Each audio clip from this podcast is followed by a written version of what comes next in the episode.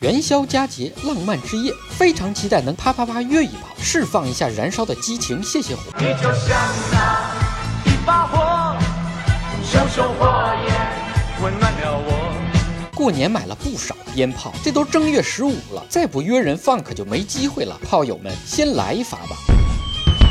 商家们也在努力把炮房清理干净。什么叫炮房？就是放烟花爆竹鞭炮的房子。不过就干放炮也太没意思了，花炮花炮，意思是要你花式放炮。想当年哥是熊孩子的时候，经常把鞭炮插进牛粪或者扔进粪池，轰隆一声响，屎花四溅，满天下黄金。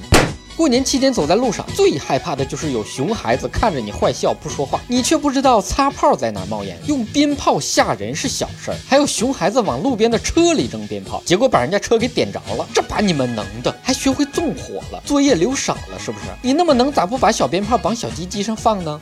哎，算了，他们还只是个孩子，所以千万不能放过他们。子不教，隔壁老王之过，上梁不正下梁歪。每个熊孩子的背后都有三对熊大人，找他妈赔钱。提醒熊孩子不要在下水井盖附近放鞭炮，容易引起沼气爆炸。放个小炮显个大炮。鞭炮猛于虎，每年都有放鞭炮引发的火灾。前两天，一农村猪圈因为村炮放鞭炮失火，近百头猪被活活烧死，八戒们成了香喷喷的烤猪。二师兄真是太惨了，到底没过得了火焰山。鞭炮的威力像炸药，越来越大；房子的质量却像豆腐，越来越渣。有人把鞭炮藏在烟里，结果却把朋友炸成了香肠嘴，吓得我赶紧点了根烟，深深吸了口压压惊。没错，就是这个火药味儿。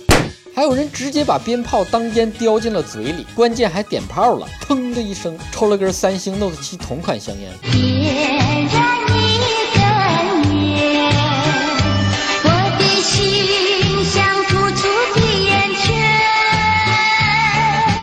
有专家建议禁止燃放烟花爆竹，以免产生雾霾。因为这烟花爆竹价格贵，环卫工人也特别累，污染空气，偏累赘。浪费。鞭炮放了几百上千年也没见有雾霾，偏偏今天放就有雾霾了。雾霾经常有，鞭炮一年到头就放这么几天，没炮可放的时候，雾霾是哪儿来的呢？雾霾这个锅，鞭炮可不背。鞭炮造成雾霾，纯属无稽稽之谈，根本不是什么放烟花产生雾霾，而是我们在雾霾中放烟花，这就叫雾里看花。